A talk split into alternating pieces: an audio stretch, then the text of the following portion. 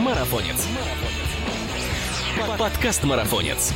Всем привет! Это подкаст «Марафонец». Здесь мы обсуждаем бег и спорт на выносливость, тренировки, экипировку, мотивацию, соревнования, другими словами, все, что делает нас сильнее, а жизнь активнее. И с вами его ведущий Мирова Ася. Сегодняшний подкаст приоткроет дверцу в удивительный мир анатомии и сформирует у наших велосипедистов и триатлетов, ну и просто любителей покрутить педали, четкое представление о том, какие мышцы работают при езде на велосипеде. На этот несложный, конечно, вопрос любой ответит, что мышцы ног, и в принципе не ошибется. Однако какие-то из этих мышц работают в полную силу, а другие в вспомогательном режиме. При этом не только мышцы ног задействованы при езде на велосипеде. Уверяю вас, здесь все намного сложнее. И о том, что же человек качает, когда крутит педали, расскажем прямо сейчас. Поехали! Как известно, езда на велосипеде, как и бег, относится к кардионагрузкам, то есть задействует сердечно-сосудистую и дыхательную системы. В основном, когда говорят о положительном влиянии велонагрузок на здоровье, описывают именно аэробную составляющую – но помимо тренировки сердца во время езды на велосипеде, человек тренирует и широкий спектр мышц. Начнем мы, пожалуй, с того, о чем вы и так догадываетесь. Это мышцы ног. Итак, человек эволюционировал, чтобы выполнять работу с разгибанием коленей и бедер. Это ходить, бегать или прыгать. Во время вращения педалей происходит то же самое, но с меньшим растяжением, что и приводит к несколько иному воздействию на мышцы ног.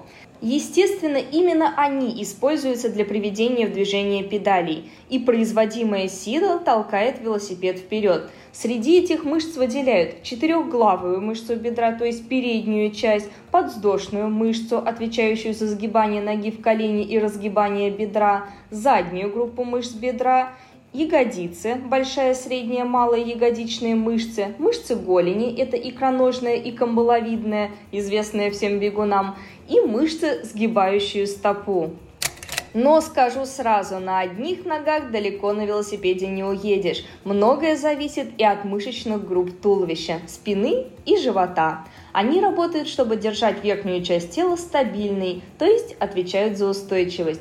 Немногие, кстати, велосипедисты отдают должное мышцам живота, однако если возникает боль в спине, одна из причин как раз заключается в их слабости.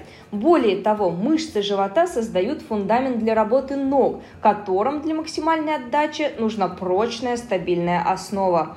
А еще нагрузку получают руки. Это можно почувствовать, если впервые съехать с асфальта в лес на пересеченную местность и очень долго там кататься. На следующий день в руках будет чувствоваться жгучая боль. Особенно мышцы корпуса и рук задействованы при вставании из седла, когда велосипедист едет в горку.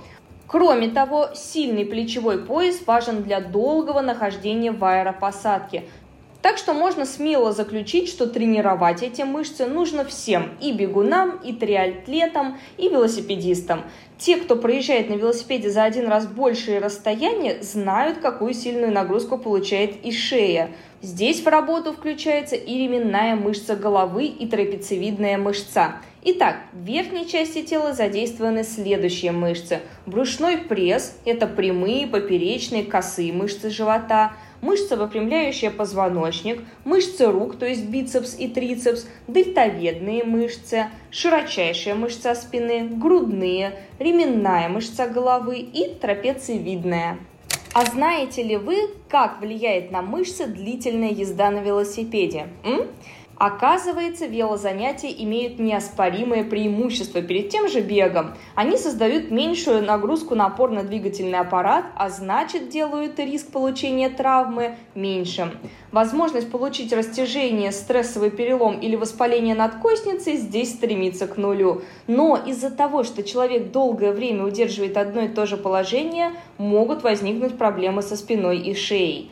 И сильнее всего это может сказаться, если посадка на велосипеде очень далека от подходящей. Если вы когда-нибудь ездили на детском велосипеде с низким седлом, то скорее всего ощутили, как плохо работают мышцы при таком неправильном положении. Чтобы избежать боли в пояснице, важно не только комфортно усесться на велосипеде, но и заняться укреплением мышц спины и живота. Достаточная сила кора жизненно важна для предотвращения боли в пояснице, особенно когда вы находитесь в седле долго. В целом можно заключить, что мышцы кора стабилизируют позвоночник, таз, бедра и являются центральной мышечной активностью организма. К слову, проблемы с коленями – участь не только бегунов. Из-за неправильной высоты седла и низкой частоты вращения педалей боль в колене может настигнуть и велосипедистов. Разумеется, такое происходит в случае длительных и частых поездок, а главное – неправильных. Кстати, вы замечали, что у каких-то велосипедистов ноги мощные, а у кого-то они худенькие и жилистые. Почему так происходит? Давайте разберемся. Раз уж почти всю работу делают ноги, то можно подумать, что ноги и ягодицы каждого велосипедиста будут огромны в размерах. Впрочем, действительно заметные рельефные мышцы ног нужны лишь элитным гонщикам на треке и спринтерам, потому что им в очень короткое время приходится развивать большую мощность. А вот веломарафонцам либо горнякам такой объем просто не нужен. Большинство из них худощавые, что требует специфика катания.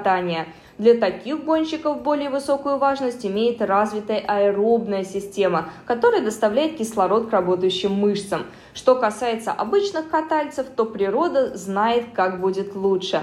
Так что обычная езда на велосипеде с меньшей вероятностью приведет к развитию массивных мышц, чем, скажем, бодибилдинг в тренажерном зале или качалка.